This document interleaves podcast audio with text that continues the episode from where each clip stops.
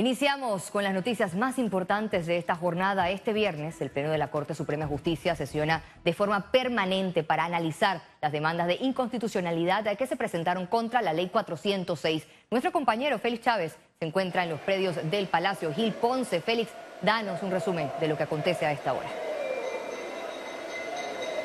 Gracias Valeria, me encuentro a lo interno de la Corte Suprema de Justicia a la espera de la decisión importante del Pleno de la máxima corporación de justicia. En estas imágenes pueden mostrar cómo los nueve magistrados de la Corte Suprema de Justicia se instalaron a las 10 de la mañana para dirimir dos demandas de inconstitucionalidad presentadas, una por Juan Ramón Sevillano y la otra por Martita Cornejo. Cabe mencionar que han sido 10 demandas de inconstitucionalidad presentadas hasta las fechas sin embargo, en esta ocasión, el Pleno en sesión permanente de la Corte Suprema de Justicia ha decidido dirimir estas dos demandas presentadas por dos abogados. Y en estas demandas se presentaron 126 alegatos opiniones a favor y en contra de la inconstitucionalidad de este proyecto de ley aprobado por la Asamblea Nacional y sancionado por el presidente de la República, Laurentino Cortizo. El Pleno, cabe mencionar, se encuentra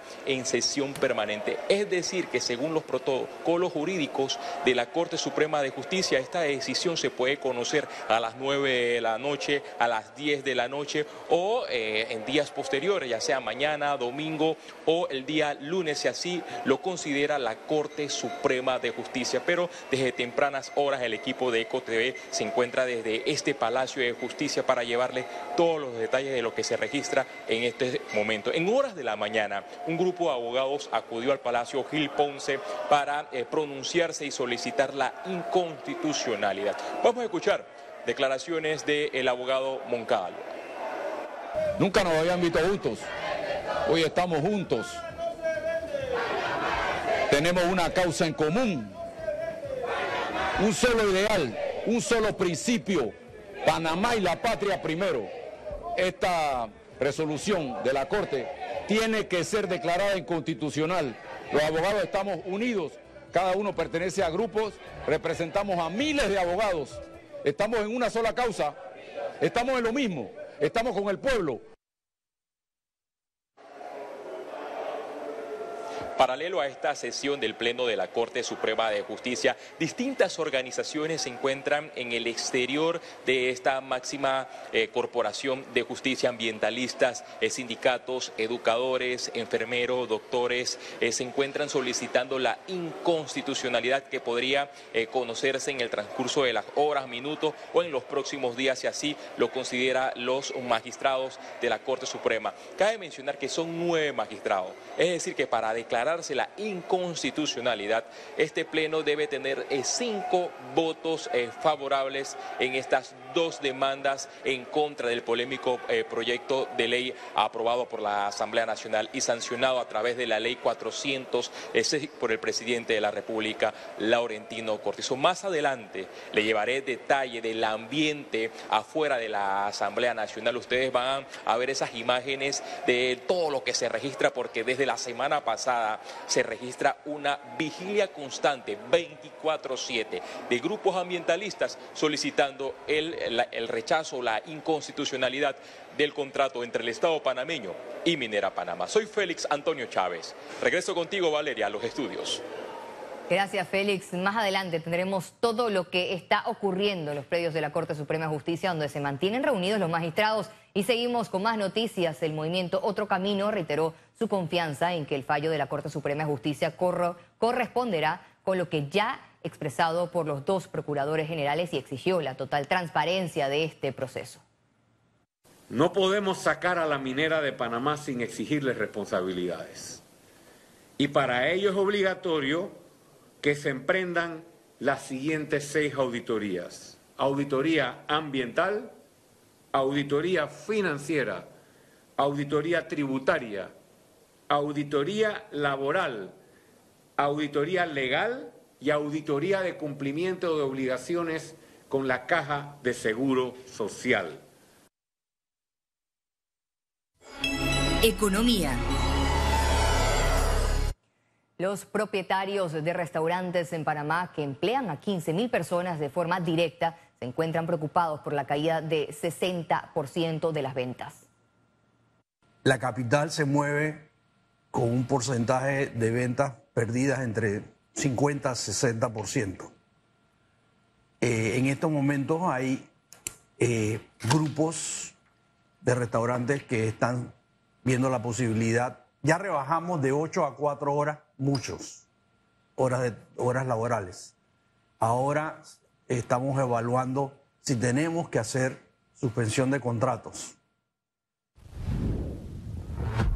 Este viernes inició el Black Friday en varios comercios de la localidad con descuentos hasta el 70% con el objetivo de aumentar las ventas.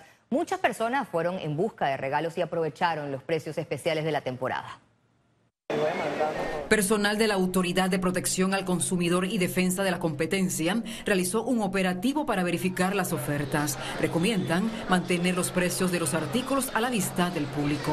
Mirar un, poco, un poquito más, buscar una oferta no comprar el primer producto que ves. Eh, en este tipo de... Eh, hay mucha información en redes sociales. Hay que confirmar, cuando compras por redes sociales, hay que confirmar la existencia, tal vez físicamente, de la empresa. Hay que hacer llamadas para ver si realmente la empresa existe. Este año los comerciantes dejaron de contratar a más de 15 mil empleados producto de los cierres de los últimos días. En total, las pérdidas económicas ascienden a 200 millones de dólares. Semana irregular, no como otros años, eh, debido a situaciones que todos conocemos.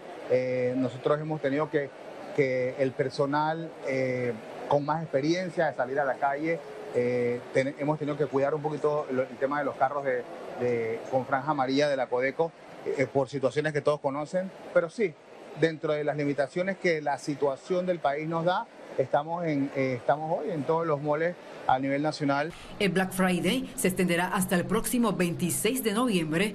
Este movimiento comercial es aprovechado tanto por nacionales como extranjeros.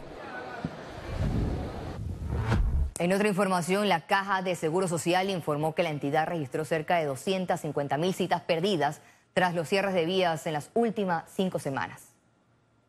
Donde más se ha impactado son citas de especialistas Aquí tenemos un promedio de 90 mil citas perdidas, eh, también tenemos 80 mil citas de medicina general y de, va de la mano también 50 mil citas que hemos estado perdiendo en relación a estudios de laboratorio clínicos. Panamá mantiene un sistema de vigilancia epidemiológica ante el aumento de casos de neumonía en China, así lo informaron este viernes las autoridades. El Ministerio de Salud indicó que hasta el momento no se han reportado brotes ni casos inusuales o números fuera de lo esperado para esta época en cuanto a infecciones respiratorias. Durante el año 2023, de las muestras de virus respiratorias analizadas por el Instituto Conmemorativo Gorgas, un 41% resultó positiva. Segundo, para hacer las pruebas que ellos no pueden hacer. Cambiamos de información. Este viernes la aeronave Cessna 402 se precipitó a tres millas del aeropuerto internacional Marcos A. Gelabert en Clayton con dos pilotos a bordo. Uno de ellos falleció en el lugar. Las autoridades investigan el caso. Uno de los pilotos fue rescatado por el personal del Benemérito Cuerpo de Bomberos, SINAPROC, Cruz Roja, entre otros, y trasladado a un centro médico al presentar heridas de gravedad.